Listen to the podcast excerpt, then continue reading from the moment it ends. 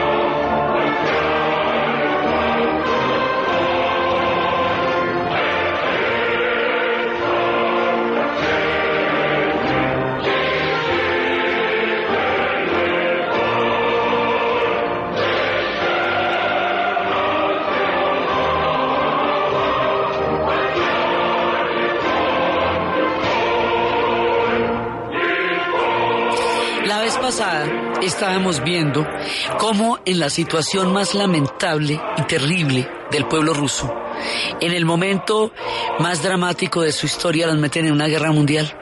Y metidos en una guerra mundial ahí sí no tienen nada que hacer las han fracasado todas las estrategias, las reformas liberales. El zar y la zarina no quieren saber nada de la Duma, la Duma que les fue impuesta en el en la época de la Revolución de 1905, que era una representación escasamente de algunos partidos de élite que ni siquiera involucraba pues a, a los diferentes estamentos de la población y eso ya les parecía pues que era el colmo de la altanería que hubiera Duma. Y tenía había uno que era que, del integrante de la Duma que era Kerensky. Y a ellos les parecía esto mejor dicho terrible. Y durante la época en que la situación estaba más grave se les veía animosos. O sea ellos estaban por allá en otra película.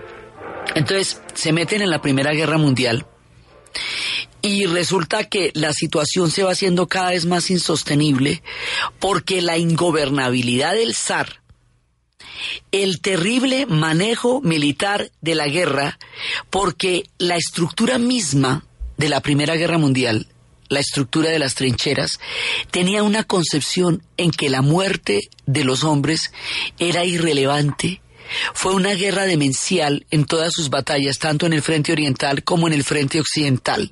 Tuvo las batallas más aterradoras, las de Somme, las de Verdun en Francia, donde murieron en unas 750 mil pelados y en la otra un millón doscientos en Somme, por nada. Era una guerra sin sentido, que nadie quiso que realmente se armara como se armó, que se le salió de las manos a todo el mundo, que fue creando, como habíamos visto, una cadena de ejércitos que una vez enfrentados ya nadie los podía sacar de ahí, ni sabía exactamente cómo era que estaban. Pero lo que sí produjo fue una increíble mortandad como la humanidad no había visto nunca. Jamás había habido un antecedente de estos en la era moderna, jamás se había visto la muerte a escala industrial de la forma como se vio ahora. Eran los nidos de ametralladoras y enfrente, y usted tratando de atravesar un nido de ametralladoras metido en una trinchera las trincheras son unos huecos de unos cuatro metros donde dentro hay ratas, barro. Más adelante en el frente occidental llegaron los gases, eh, el gas mostaza, que primero lo echaron los alemanes y luego los aliados y nadie le paró bolas que ese era el comienzo del desarrollo de las armas químicas en el frente, esta guerra tiene un nivel de degradación y un nivel de sinsentido y un nivel de, de atrocidad y una despreocupación por la suerte de los soldados y una arrogancia por parte de los oficiales que no tenían ningún tipo de respeto ni de idea de conservar la vida de sus hombres, sino que los mandaban en arremetidas inútiles, en batallas que no tenían sentido. Entonces, esta guerra va a hacer que los partidos, digamos que de socialistas de muchas partes del mundo que ya en ese momento estaban empezando se hubieran opuesto a la guerra, pues decían que era una guerra de imperios que era una guerra que no tenía nada que ver con, con la suerte del pueblo, porque ganara quien ganara, de todas maneras los imperios seguirían manteniéndolos en condiciones de miseria. Son los imperios los que están haciendo crisis en esta época, son las monarquías las que se están mostrando incapaces de manejar el curso de la historia. Y es uno de esos momentos que ahora estamos volviendo a ver en que se los acontecimientos se desarrollan y las fuerzas sociales se desatan. Y estamos viendo ahora mismo como eso no lo para nadie. Entonces resulta que la guerra en sí va tomando un curso absolutamente dramático y sin sentido dos años y medio después de estar metidos en la Primera Guerra Mundial sin ninguna razón para nada, porque es que imagínese lo que es usted defender un zar, que ha hecho con su pueblo lo que este tipo hizo que mandó a los cosacos a que los mataran en, en, San Petersburgo, que les armó semejante represión en la revolución de 1905, que no le solucionó nada en términos de, del hambre y de la desolación y de la miseria en la que vivían. O sea, ¿usted como para qué va a defender ese régimen de otros tipos que son iguales a él? Sea, usted como soldado raso, como por ejemplo, ¿qué está haciendo allá en estas condiciones tan aterradoras, en una guerra de un nivel de barbarie que no se ha visto nunca? Y de pronto los soldados empiezan a preguntarse, ¿para qué están allá? ¿Para qué? Y los soldados empiezan a desertar del frente empiezan a salir de ahí, no, sea, no, no tiene sentido, abandonan el frente y se empiezan a devolver porque no, digamos, hay un momento en que el sufrimiento de los soldados en el frente es tan aterrador como el sufrimiento de los ciudadanos en las calles. Habíamos visto la vez pasada que el nivel de impuestos que se le pedía a los ciudadanos en la calle era tan alto para poder sostener a los soldados en el frente, pero por la corrupción, la especulación, el vacío de poder que están produciendo los Ares, hace que todo tipo de oportunistas, especuladores, ladrones, sinvergüenzas, estafadores, hallen en el río revuelto una condición perfecta para hacer negocios, los impuestos se quedan en la, en la mitad del camino, los refuerzos no están llegando, las provisiones no están llegando, la gente se muere de hambre en las ciudades, la gente se muere de hambre en el frente, porque todo lo que le están cobrando a la gente en las ciudades para sostener a los soldados del frente no le llega a los soldados porque se queda en la mitad entre los pertrechos y los y los especuladores. Entonces, la situación es dramática para todo el mundo y no queda claro por qué tienen que vivir una situación tan terrible. Entonces, en ese momento, eh, a San Petersburgo se le cambió el nombre durante la Primera Guerra Mundial por Petrogrado, porque Burgo significa ciudad en alemán. Entonces, como están bravos con los alemanes porque contra ellos es la guerra, se va a llamar durante este periodo Petrogrado y después volverá, después se va a llamar Leningrado, cuando triunfe la revolución, y cuando caiga la Unión Soviética se volverá a llamar San Petersburgo, como se le conoce ahora, que era la ciudad de Pedro. Petrogrado también es la ciudad de Pedro, pero Graz es ciudad en ruso, Burgo es ciudad en alemán. Entonces, por eso se le llama.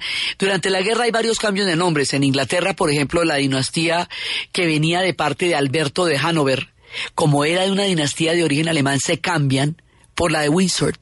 Se cambian el nombre por Windsor para no tener un nombre de procedencia alemana, porque hay un sentimiento antialemán muy fuerte durante la Primera y bueno, evidentemente durante la Segunda Guerra Mundial más adelante. Entonces, esto en el frente no va para ninguna parte. Desde el punto de vista de nadie, pero desde el punto de vista ruso menos aún. Y Rusia fue la que se involucró directamente en que la guerra se armara también. Austria la armó, pero Rusia, la, en el momento en que entra a defender a Serbia, pues entra de lleno en la guerra. Tampoco entienden ellos por qué van a defender a los serbios. Mejor dicho, esto, esto es una situación que a nadie le conviene. Y en esta situación, en medio de la crisis, estalla la huelga general en la fábrica Putilov, en San Petersburgo, y salen a las calles una vez más pidiendo paz y pan, que los saquen de la guerra y que les den de comer. Pero esta vez, cuando salen a las calles en San Petersburgo, los soldados encargados de reprimirlos se vacilan, dudan, se quedan pensando si los si los matan o no. Ya esa oleada que salió a pasarle los sables por encima en el Domingo Sangriento de San Petersburgo, ya ni los cosacos los están atacando. O sea, ya la cosa es, hay un momento en que el ejército empieza a dudar frente a la represión de su propio pueblo y el pueblo les dice, únete a nosotros, no nos disparen. Y entonces los del ejército en un momento dado se dan a dar cuenta que la situación de ellos es muy parecida a la situación de la gente a la que se supone que tienen que reprimir y que los que están poniéndolos en esa situación es el régimen mismo y, lo, y el zar. Pues me ha dicho que ellos tienen mucho más que ver con ese eh, que está haciendo la huelga desde, desde este tipo a caballo que con el zar que se dicen defender. Entonces ahí hay una situación, por supuesto va a haber disparos, por supuesto va a haber enfrentamientos y va a haber muchos muertos, pero hay un momento en que, en que el, ejército empieza como a, a cuestionarse realmente cuál es su papel en lo que está pasando. Este, esto que habíamos visto en Kronstadt, que habíamos visto en el Potemkin, pero que se había dado, digamos, en regiones muy apartadas, que no estaban en el corazón de los acontecimientos, esto va a suceder en serio. Entonces, hay un momento hay un momento en que la cosa está de un tamaño tal que sale a las por la tarde después de después de varios días de enfrentamiento sale un destacamento del cuartel para apoyar a los huelguistas, o sea, un destacamento de soldados sale del cuartel y se pone del lado de los huelguistas. O sea, ya pasamos de, de la gente que vacila, que duda, que no tiene claro, a los que directamente se pasan del lado de la huelga general. Cuando se pasan del lado de la huelga general, ahí sí, realmente, estamos en una situación revolucionaria. Sí, porque en un momento dado, pues era la gran huelga general de la fábrica Putilov. ¿Por qué tienen ellos huelgas generales? Es que resulta que las fábricas aglutinan una increíble cantidad de gente bajo el mismo techo, lo que permite organizaciones que no se daban en esquemas rurales y en las pequeñas ciudades como era el mundo antes. El mundo industrial genera otro tipo de dinámicas y otro tipo de fuerzas. Y ahí sí se pueden organizar las condiciones laborales ni les comento. Se había hecho una vez una huelga para reducir la jornada laboral a 16 horas, ¿cómo le parece? O sea, y estos no tenían ni festivos ni dominicales. La gente moría moría cuando ya no aguantaba más trabajo infantil. O sea, las condiciones en las fábricas eran tan terribles como las condiciones de los campesinos, pero en una zona industrial. ¿Sí? Igual que los campesinos se morían de hambre con los impuestos que les habían eh, eh, puesto a pagar después de haberlos liberado, igual los soldados eh, en el frente morían de hambre, igual los obreros en las fábricas vivían una existencia miserable. Todo el mundo estaba pasando aceite en esa época. Y eso es lo que le va a quedar claro a todos a la final, ¿ve? Cuando ya los soldados ven a los huelguistas y les dicen únete a nosotros, únete a nosotros, no me dispares. Esto lo estamos viendo. O sea, e, estos relatos que son de 1917, de febrero del 17, los estamos viendo ahí en vivo y en directo porque la historia es así de brava. Entonces, lo mismo. Así dijeron, vea, no, ¿cómo nos van a disparar a su propio pueblo? ¿Sí? Y los soldados la piensan y la piensan. ¿Sabe qué? Sí. y, se, y un destacamento los apoya. Ahí se parte el ejército. Y ahí la situación deviene de una huelga general a una situación revolucionaria. Porque el ejército se mete ahí, porque la Primera Guerra Mundial lo reventó porque la esto que habíamos visto ese despotismo, ese desprecio por la vida de ellos, esas condiciones en el frente, ese absurdo de la guerra, ese sinsentido de la guerra, hace que ellos se sientan mucho más cercanos a los trabajadores que están en huelga de lo que se sienten al régimen o al imperio.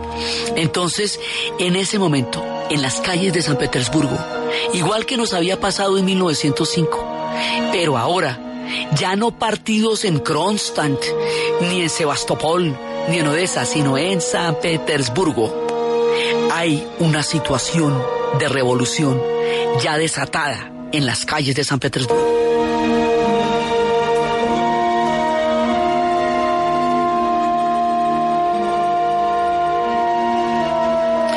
Entonces, en ese momento, la situación ya queda fuera de control. Y cuando ya queda fuera de control, entonces el zar tiene que abdicar. Y va a hacer una doble abdicación. Abdica él y, en, abdica el nombre de su hijo, el zarevich, que tanto habíamos paladeado con el tema de la hemofilia para que pudiera suceder a su padre en el imperio, abdica el nombre de los dos. Entonces va a subir su hermano Miguel. Pero Miguel tampoco puede manejar la situación porque esto ya se salió de toda posibilidad de control. Entonces Miguel también tiene que abdicar horas después. Lo curioso fue que la dinastía Romanov la montamos en 1616 con un zar que se llamaba Miguel Romanov. Ahora, en 1917, en febrero, ha abdicado Nicolás II ha abdicado también en nombre de su hijo y ha entrado a formar parte en, el, en la última hora su hermano Miguel, Miguel Romanov. Y él tampoco puede manejar la situación. Miguel también abdica en pocas horas. Ya ha caído el zarismo. Así, así como uno se imagina que no van a caer los regímenes jamás, que una dinastía de 300 años no podía caer de un momento a otro que un linaje que habíamos montado desde los tiempos de los varegos y los eslavos, que luego se va a montar con los Romanov y que nos está dando desde el año 900, cae esa tarde, así nomás, en San Petersburgo, cuando Miguel tiene que abdicar. Entonces, ¿quién sube? El gobierno provisional, que está al mando de un tipo que se llama Kerensky. El gobierno provisional era esta Duma que había quedado de la revolución de 1905 y que ahora va a entrar y que después había el sol lo había disuelto y luego se había vuelto a formar. Entonces, esta Duma va a quedar a cargo de la situación. Pero la situación es tan grave que lo que se exige es que salgan de la Primera Guerra Mundial porque ellos nada tienen que hacer en esa guerra.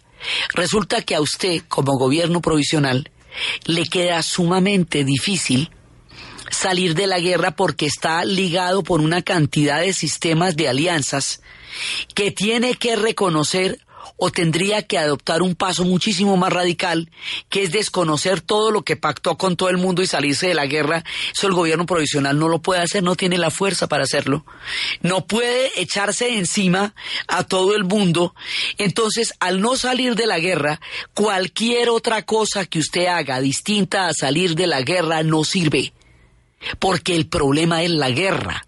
Lo hemos dicho muchas veces, la Primera Guerra Mundial desata la Revolución de Octubre, la Revolución Rusa, porque nadie se la aguanta. Entonces, el gobierno provisional, en tanto no salga de la guerra, pues ahí no hemos sacado nada, simplemente nos quitamos al zar, pero seguimos en la guerra, que ese es el problema.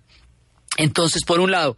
Por el otro lado, no puede hacer las reformas. No tiene la, la fuerza tampoco para empezar a darle de comer a su pueblo. No, no tiene el alcance para la situación.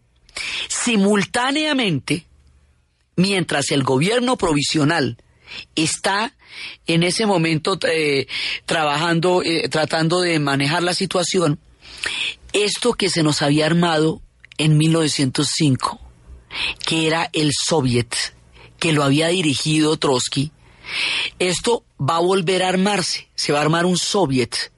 De manera que hay dos poderes, hay una dualidad de poder. Por un lado está el gobierno provisional dirigido por Kerensky y por el otro lado está el soviet. Y están gobernando al mismo tiempo, lo que produce que no esté un vacío porque una dualidad de poder es una cosa insostenible en términos políticos. Uno de los dos va a tener que asumir el poder pleno porque esta situación no se puede mantener por mucho tiempo, porque finalmente paraliza el curso de acción que es absolutamente urgente de los acontecimientos en ese momento. Entonces, mientras estamos con los dos, el gobierno provisional y el soviet, al mismo tiempo intentando gobernar, el uno en nombre de la salida de Rusia de la guerra y, del, y, del, y de la paz y del pan, y el otro en nombre de estabilizar un régimen sin desconocer los tratados internacionales, ni las alianzas, ni su compromiso con Inglaterra y Francia, a quienes metió porque fue por ellos que se meten en últimas, por las alianzas con Rusia. Usted, todo el mundo me metió por usted. Usted me metió por Serbia. Francia se mete por usted. Inglaterra se mete por la neutralidad de Bélgica, o sea que a la final todo el mundo está ahí por Rusia. Entonces Rusia no puede salir en ese momento de la guerra como están las cosas, porque eh, armó todo el tinglao, ¿eh? aunque la, digamos, la, lo inician los austriacos, pero es por el otro lado Rusia es la que arma todo el, eh, el tinglao grandísimo. Entonces ya no, ya eso ya está montada esa guerra, ¿usted ya cómo hace? Mientras tanto, hay un poco de gente que ha tenido que huir después de 1905. Trotsky se fue y hay un personaje que desde chiquito estaba en la idea de la revolución que se llama Vladimir Ilich Ulyanov. La historia lo conocería como Lenin. Este personaje, cuando él tenía 17 años, a su hermano lo mandaron ejecutar el zar Alejandro III por haber participado en un atentado terrorista. La ejecución de su hermano le hizo pensar a él que el terrorismo no resuelve, porque el terrorismo desata la represión del Estado, justifica la brutalidad y la barbarie del régimen, pero no resuelve la situación que lo genera, porque lo que hace es endurecer los mecanismos de represión, pero además desde el punto de vista de la teoría de Lenin, eso hace que unas pocas personas tomen en sus manos la suerte que tiene que decidir un pueblo entero por su propia voluntad y digan que en nombre de un montón de gente, esos cuatro gatos van a hacer un poco de actos que no conducen a nada. Para él el terrorismo no tiene ninguna salida y lo descarta como un método de lucha revolucionaria, además con, a un costo altísimo, la muerte de su hermano.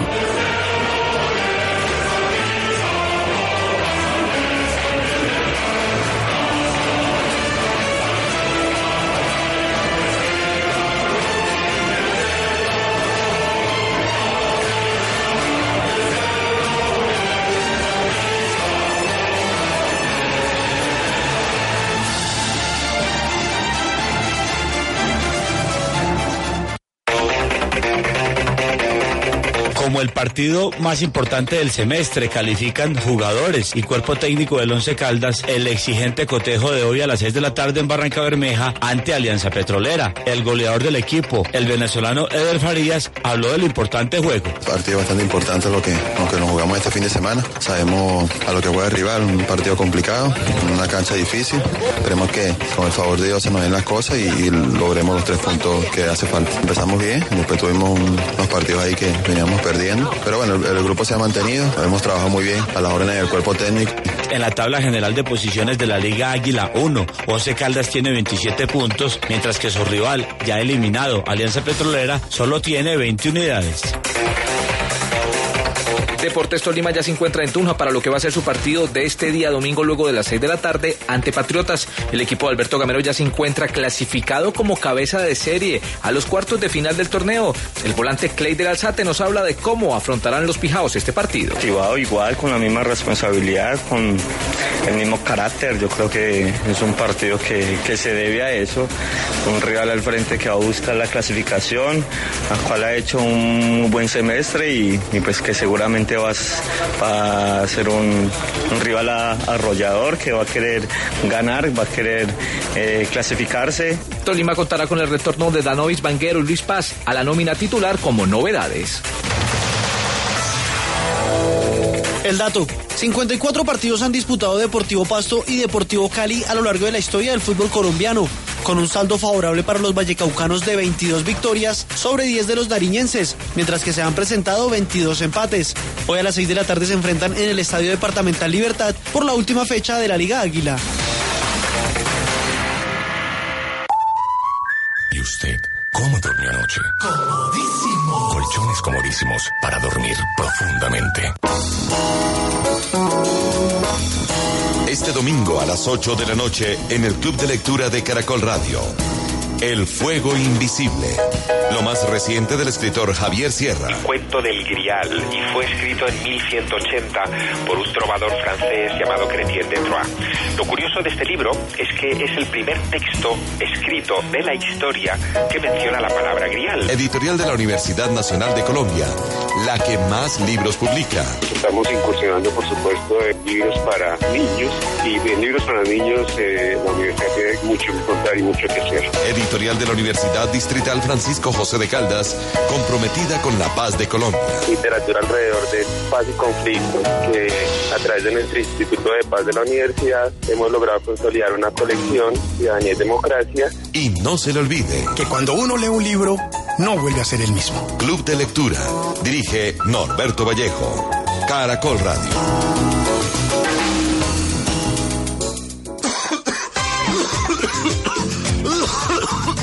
Oiga, ¿usted sabe qué es bueno para tos? Para esa tos, minito, dejar de fumar. Ahí está. Porque tú tienes tu espacio, respeta el de los demás. No dañes a los que amas, el humo es solo tuyo. Un mensaje de Caracol Social. ¿Y usted cómo durmió anoche? Comodísimo. Colchones comodísimos para dormir profundamente. Historia del mundo. Diana Uribe.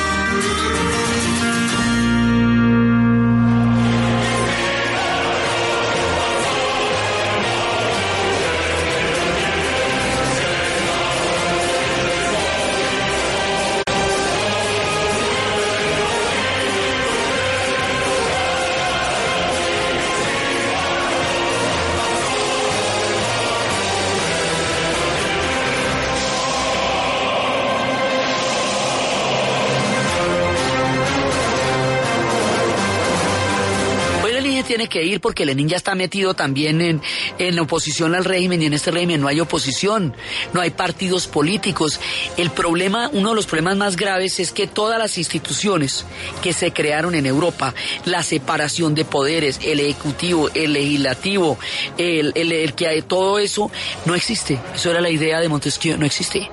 La representación de diferentes fuerzas, de los bolcheviques, de los melcheviques, de los cadetes, de los monárquicos, no existe. Hay una representación parcial en la Duma. Todos son sociedades secretas. No existe ninguna forma legal de oposición. No hay ninguna institución que pueda canalizar la oposición de manera que esto se pueda eh, expresar políticamente. No hay expresión política, solo hay represión con un aparato gigantesco, que es lo que pasa con las monarquías absolutas o con los regímenes de partido único, donde no hay mecanismos de expresión ni de representación política, sino una represión pareja para todo el mundo. Entonces no había salida. Entonces, se tienen que ir Lenin, Trotsky y todos los que estaban involucrados en la revolución de 1905 o todos los que eran opositores se tienen que ir. Lenin se va para Suiza y se pone en contacto, pero también va a viajar a Alemania, y se pone en contacto con las ideas europeas del socialismo. Y se pone en 12 años a pensar qué falló en 1905 tienen tiempito, ¿no? Allá en Suiza. Sí, a ver, falló que no teníamos proyecto, que nosotros no íbamos para ninguna parte, lo que estábamos era bravos, pero no estábamos, fuera de, que nos, nos dieran pan, no, no teníamos ningún proyecto. y eso pues se, desaparece si usted no tiene un proyecto. ¿Qué más falló?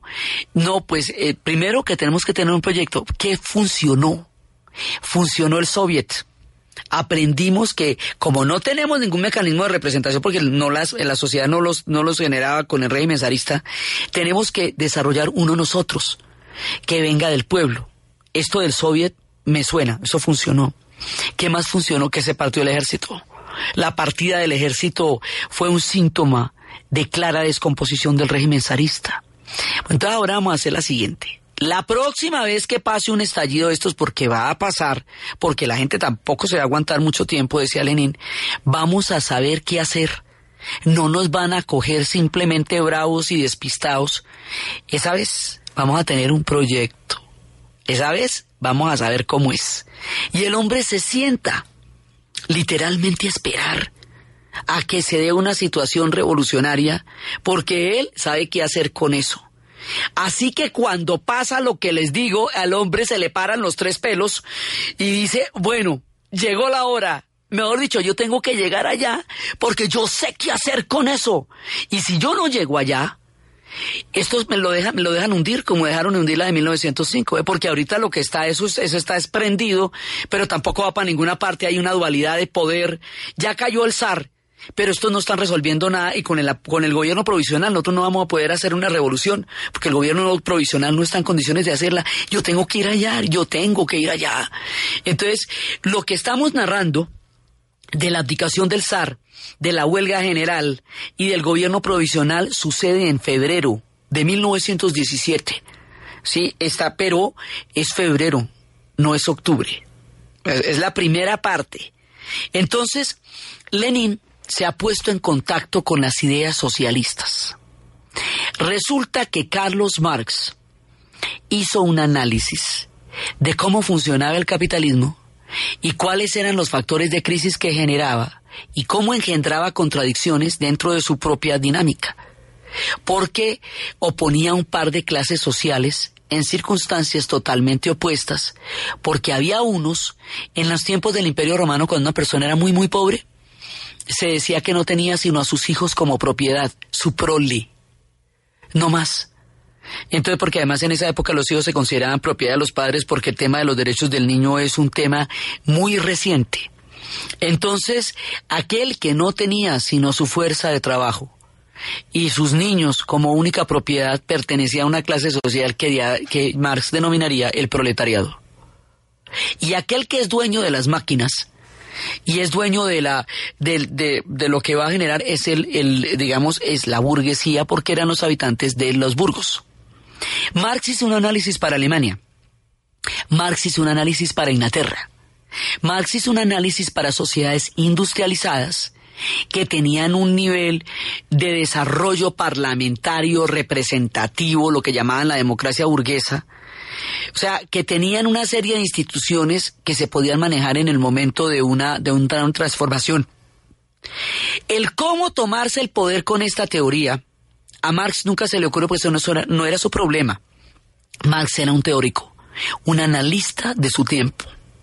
Era un economista, el hombre estaba mirando las cosas. Él no tenía que tomarse el poder, ese no era su vuelta. Entonces, muchas personas están analizando la situación social y política del siglo XIX, porque las cosas en el siglo XIX con la revolución industrial llegaron a extremos en que sacudieron los grandes movimientos sociales también en la época en que se están formando los sindicatos y en que están empezando en Chicago las luchas por las jornadas de ocho horas. O sea, hay un momento en que los trabajadores tienen que buscar condiciones porque la cosa como está planteada es rapaz. O sea, es la fuerza de trabajo hasta que destruyen al ser humano. Ellos generan el trabajo, ellos generan la riqueza, pero la repartición de la riqueza no la van a ver. La repartición de la riqueza solamente se queda en manos del que es el dueño de la máquina de los, y de los medios de producción. Entonces, la gran mayoría de la gente, que es la que está dinamizando con su trabajo el que exista la producción, no va a haber nada, pero además en el mundo industrial existe una cosa que no existía antes, que se llamaban los excedentes. Antes en la Edad Media la gente todo lo que producía lo comía el que pudiera, pero ahora hay excedentes, o sea, ahora hay billete que repartir. Y no se reparte por las condiciones sociales en las que está, Entonces, si usted plantea eso de otra manera, puede repartir de una manera equitativa en la proporción en la que usted está haciendo posible la generación de ese billete a través de su trabajo. Porque ellos dicen el trabajo en la sociedad es el que genera la riqueza. Entonces, pero esto se supone que haya excedentes. Por eso digo, el caso es Alemania y el caso es Inglaterra. En Rusia no hay ni no hay ni que comer, ¿me entiende? Lo que van a repartir no es nada porque no, o sea, esto estaba planeado para sociedades que tenían un nivel de evolución política y económica e industrial grande. Rusia no tiene nada de eso. Rusia es, tiene gran cantidad de obreros simplemente porque ellos son muchísimos. Sí, pero no porque sean un país industrial. La proporción de, de, fábricas es muy pequeña con relación al país, pero cada fábrica es muy grande porque ellos son muchísimos de todas maneras. Entonces, toda esta situación la va considerando Lenin, el tipo va estudiando, va estudiando, y de pronto ve que se van a dar las condiciones para que el proyecto, ahora hay muchas maneras de pensar este proyecto, hay muchas tendencias socialistas, hay muchos enfoques. Él tenía una amiga que se llamaba Rosa Luxemburgo, alemana, con Karl Leibniz, que habían fundado un partido que se llamaban los espartaquistas. Y Lenin decía que la gente que tenía que dinamizar el proceso de toma del poder era el partido que el partido era una serie de, digamos, de, de personas que tenían un nivel de claridad más alto y que podían hacer posible la toma de poder. Ella le decía, a mí no me suena lo del partido, Lenin, porque me parece que el partido puede terminar reemplazando a los trabajadores y puede terminar, eh, digamos, generando otro tipo de un autoritarismo, ¿no? No, no, no me parece, digo, pues es mi opinión. Entonces Lenin le dice, mira Rosa, tú haz lo tuyo en Alemania, yo hago lo mío en Rusia y, veremos, ¿no? O sea, pues tú tienes también una revolución que estás intentando hacer en Alemania. Entonces, el socialismo es un movimiento internacionalista. La idea es que todo el mundo, por una u otra forma, está buscando eh, eh, hacer ese tipo de cambios en sus propias sociedades.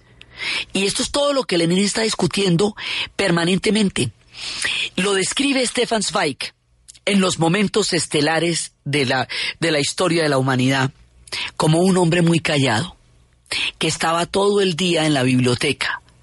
La señora bibliotecaria en Suiza lo veía llegar desde temprano, consultar todos los libros interminable y frenéticamente. Era un hombre silencioso que podría parecer tímido, pero que tenía de pronto discusiones muy acaloradas con sus compañeros de, de credo, pues, digamos con sus compañeros con los que tenía sus círculos de estudio y de discusión, y de resto era un hombre muy callado. Un día, este hombre que siempre iba a la biblioteca no llegó, cuenta Stefan Zweig. Y la señora de la biblioteca se quedó pensando por qué, porque jamás faltaba a su cita diaria con la biblioteca.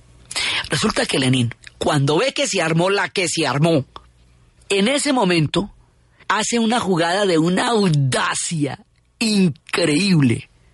Se va porque es que para poder llegar a Alemania, a, Rusia, tiene que atravesar toda la frontera alemana. Y es contra Alemania que están en guerra. O sea, el hombre está en Suiza. De ahí tiene que atravesar Alemania para poder llegar a Rusia. ¿Sí? Y va a llegar hacia la estación Finlandia. Pero tiene que pactar con los alemanes. Y están en guerra contra ellos. Entonces el hombre se la juega. Y va y habla con los alemanes. Y les dice, mire, yo le propongo lo siguiente. Déjeme pasar en un tren sellado. Llevo 40 personas ahí. No me pregunten, no me requisen. Yo llego a Rusia, saco a Rusia de la guerra. Pero usted tiene que dejarme que yo llegue allá. Los alemanes se, se quedan pensando, está von Hindenburg y todos ellos, dicen, a ver, ¿qué hacemos? Sacar a Rusia de la guerra nos aliviaría enormemente porque el frente oriental es un problema mayúsculo y nos está quedando grande también. Pero eso que va en ese tren es una revolución obrera. Eso se nos va a devolver en algún momento. ¿Qué hacemos? ¿Cuál hay que qué? Si no, pues mire, mejor dicho, Primero lo primero, sacar a Rusia de la guerra. Ya después nos ocuparemos de qué pasa si montan la revolución obrera o no la montan. Ya cuando nos toque enfrentar eso veremos cómo lo vamos a enfrentar. Pero lo más urgente sí es sacar a Rusia de la guerra. Porque con eso ya nosotros nos reacomodamos. Entonces pactan, un pacto que es absolutamente controversial, porque usted está pactando con el mero enemigo con el cual está metido en, en la Primera Guerra Mundial. Por lo tanto, a usted lo pueden juzgar por traición a la patria. Por lo tanto, usted puede llegar y lo pueden ahorcar. Kerensky decía que Lenin era un agente de los alemanes. Entonces, el hombre se la juega a ver qué pasa. Y los alemanes deciden autorizar ese tren. Y Stefan Zweig dice que en el momento en que ese tren partió de Suiza y atravesó la frontera alemana, con los 40 revolucionarios que iban adentro, un tren sellado que nadie requisó, dice Stefan Zweig que en ese tren viajaba el siglo XX. Y así era. O sea, ese tren va a cambiar toda la historia del mundo. De aquí para adelante, todo va a ser distinto cuando el tren llegue hacia la estación Finlandia. Y el tren va a llegar a la estación Finlandia y ahí lo pueden ahorcar o lo pueden, le, le pueden dar el liderazgo de la revolución y el hombre va a la que va, a la que sea. O sea, si lo van a ahorcar, pues también. Pero lo que sí no podía era quedarse en Suiza, porque en Suiza no estaba haciendo nada. Ya lo que había hecho era 12 años de estudio y el contacto con el socialismo y el debate de las ideas y todo eso ya lo tenía en la cabeza. Ahora a lo que vinimos. El hombre se baja, el tren se detiene en la estación Finlandia. La gente lo está esperando. Lo está esperando como? ¿Con una horca o con una bandera roja? Eso no se puede saber hasta que el tren no se detenga en la estación. Cuando el hombre llega en la estación, el tren se detiene y empieza a mirar por las ventanas y hay una multitud que tiene banderas rojas y le están pidiendo que lidere la revolución.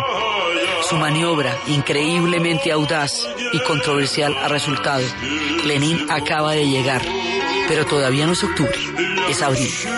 Se baja del tren y dirá unas palabras que el mundo recordará de ahí en adelante.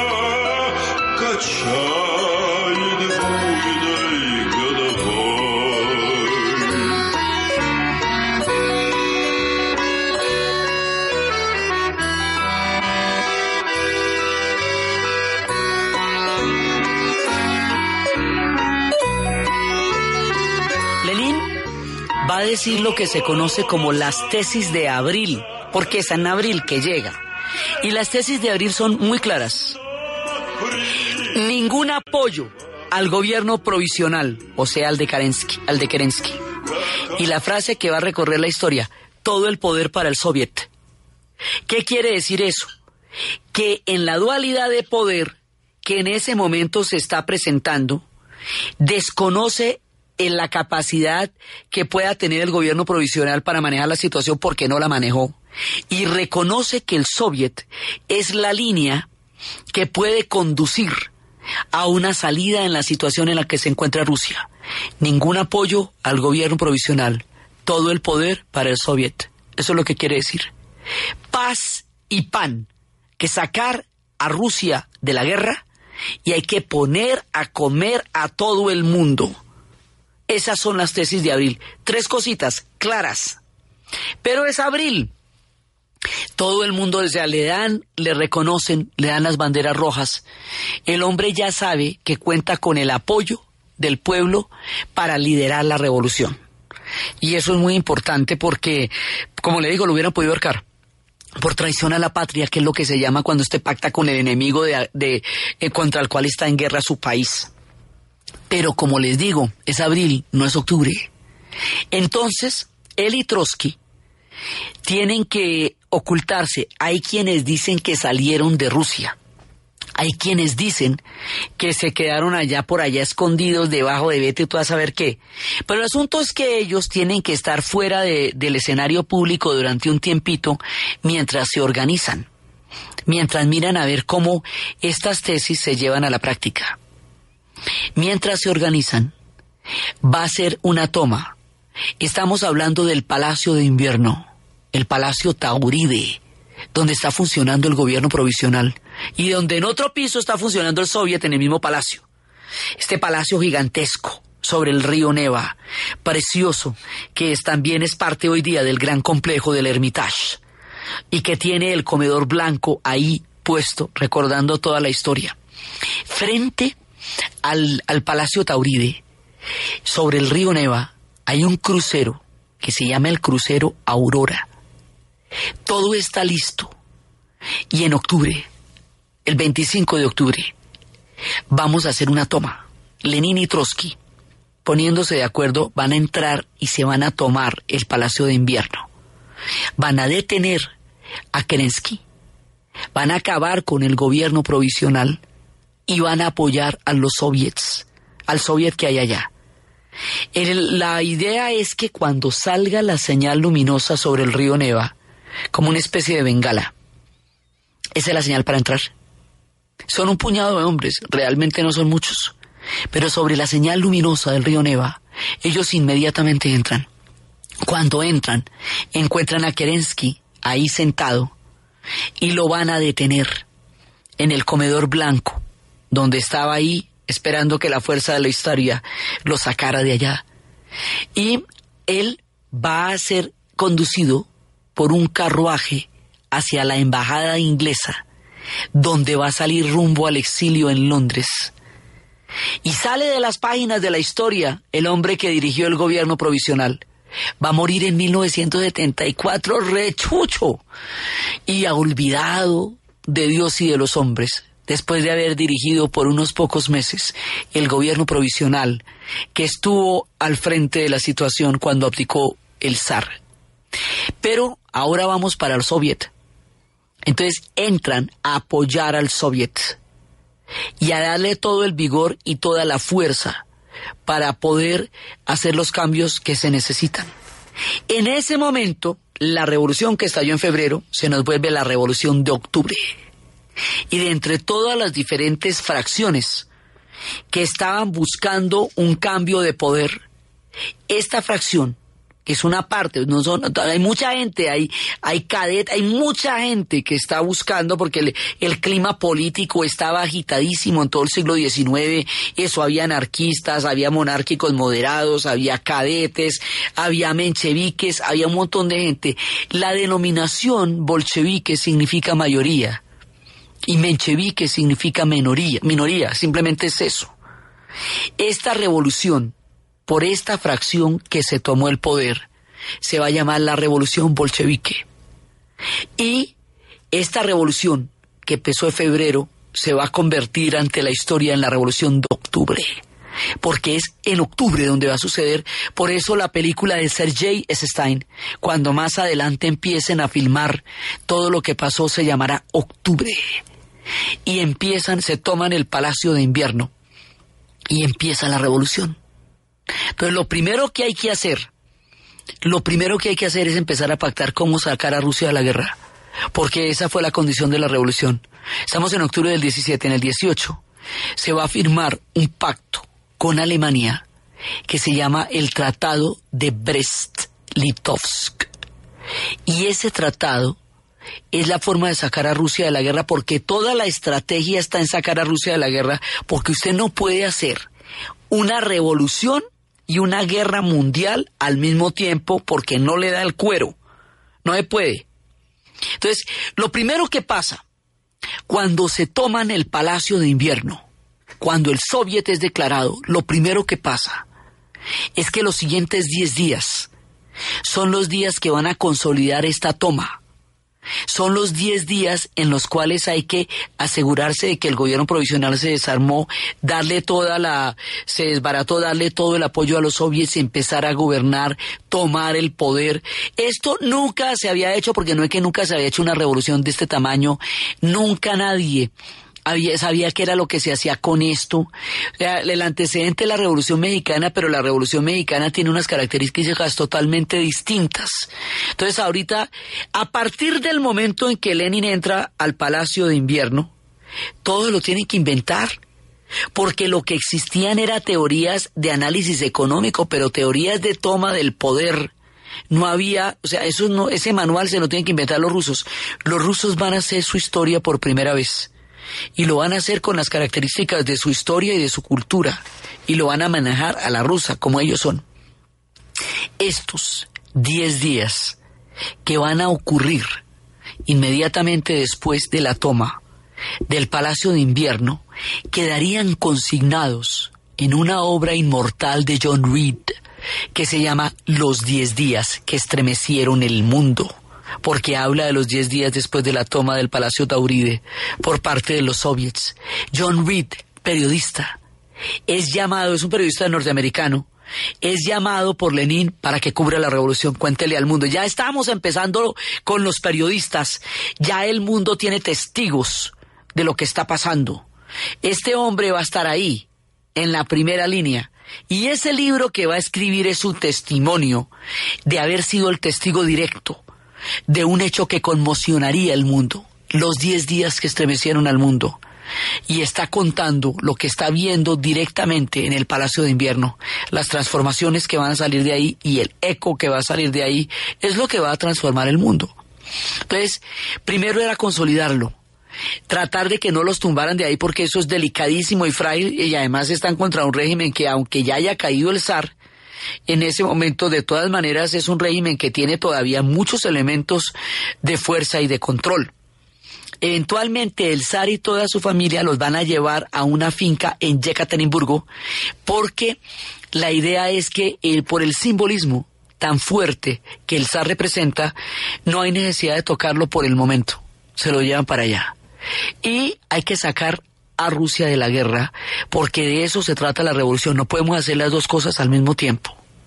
La historia de cómo se firma ese tratado, de cómo sale Rusia de la guerra, de cómo se hace una revolución, la primera en la historia, de cómo se va a resolver el tema de la comida, de cómo va a reaccionar el mundo frente a esto, de la guerra civil que va a suceder y de todas las transformaciones que ante los ojos antónitos del mundo tendrán lugar en este episodio trascendental de la historia del siglo XX es lo que vamos a ver en el siguiente programa.